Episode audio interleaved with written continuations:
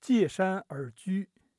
一月，封炉子是个技术活儿，很惭愧，去年和今年两个冬天的摸索，封炉子这件事还是没有完全掌握。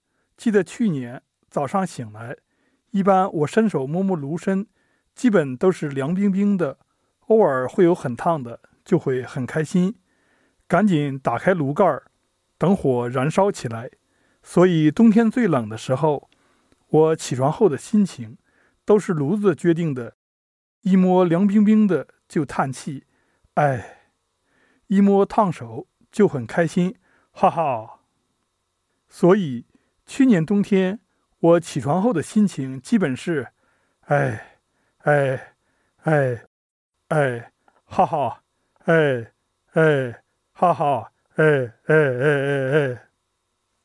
今年比去年好一些，今年是，哎哎，哈哈，哎哈哈，哈哈，哎哈哈，哎嘿。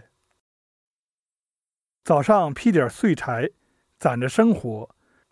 松树的树皮被我留下，拍了几张照片，一直都觉得松皮的纹路非常美，像某种史前巨兽的鳞片。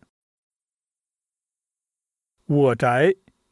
医院春光赏无尽，满树槐花时有余。木轩，鸡鸣犬吠泥炉温热，鹃啼莺啾花木清香。不炼金丹不坐禅，不为商贾不耕田。闲来画就青山脉，不使人间造孽钱。唐寅，有天读到唐寅这首诗，突然就心头一暖，感觉不是在读别人的句子，而是昨日午后的笔记，然后就立马下单买了本《唐寅集》。词语最初都是有质感的，一些句子诗，只有在对应的情境出现时，才会显出它本来的璀璨，就像春节写对联。我写的都是我的，或者起码是我所期待的，不然我就不会贴。但大多数人不会去思考什么词语的质感，以为知道就是拥有，就像中式房间喜欢挂的那些圣训圣言，每个都知道那是什么：海纳百川，止于至善，宁静致远，道法自然。